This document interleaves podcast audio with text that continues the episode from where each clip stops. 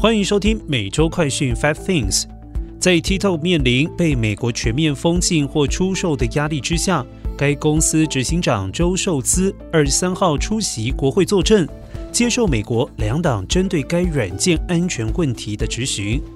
除了 TikTok 多年来在美国饱受质疑之外，拜登政府再将十四家中国企业列入未经核实清单，以保护国家安全。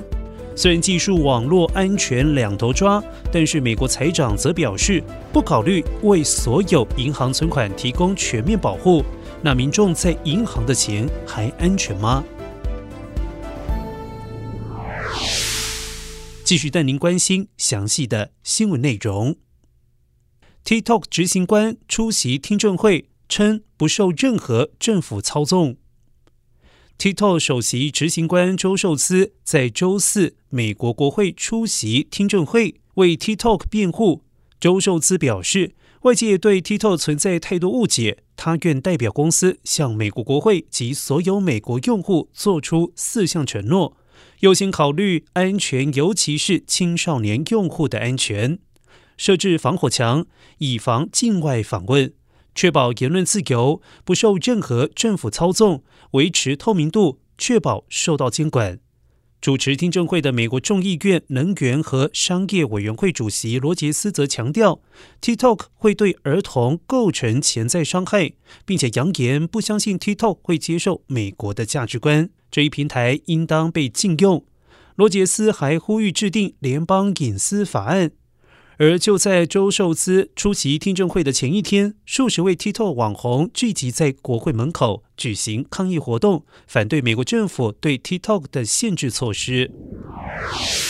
再来关注到的是，美国再将十四家中国企业列入未经核实清单。根据路透社二十三号报道称，拜登政府将十四家中国公司列入未经核实清单。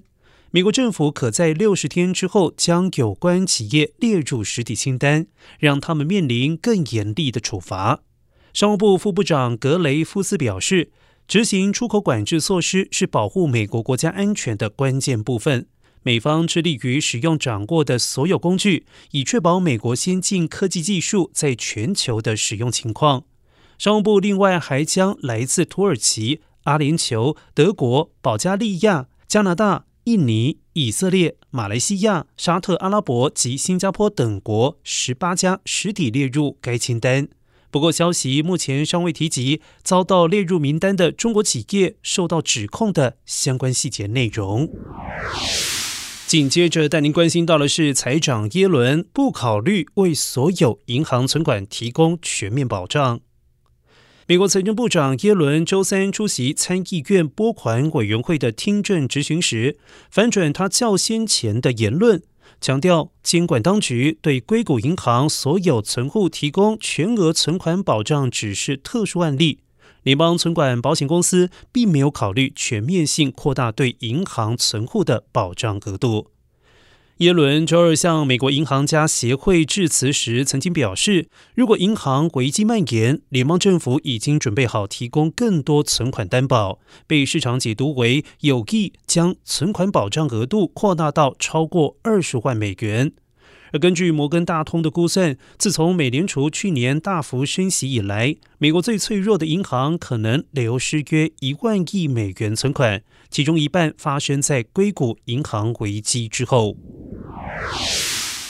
再来带您关注到的是，大陪审团本周不会审理特朗普封口费案。有关美国前总统特朗普涉嫌透过私人律师向燕兴支付封口费一案。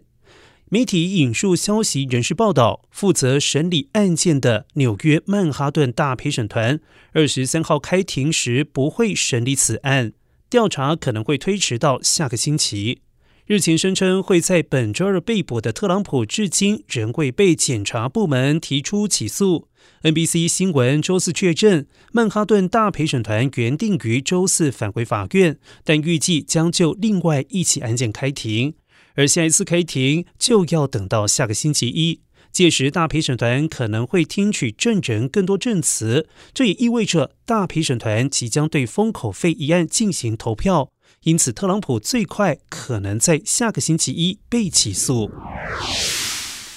新闻最后带您关心在地消息：洛杉矶市市长巴斯上任百天，分享市政成绩。洛杉矶市近来面临豪雨袭击、学区罢工等事件。洛杉矶市市长巴斯也在二十二号迎来就职百日的里程碑。当地巴斯分享就任以来施政成绩，包括为无家可归者提供住房、释放公共土地用于住房建设，以及获得联邦和州府的住房和服务关键资金等。巴斯系数一百天之内安置了大约三千八百七十三名的无家可归者，以及加快住房建设，并且释放公共土地用于住房，预计可增加八千两百三十八套经济适用房。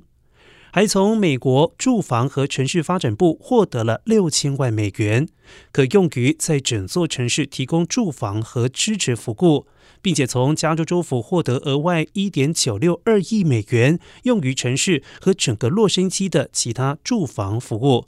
此外，巴斯还发布了一系列紧急声明，以应对最近的风暴袭击。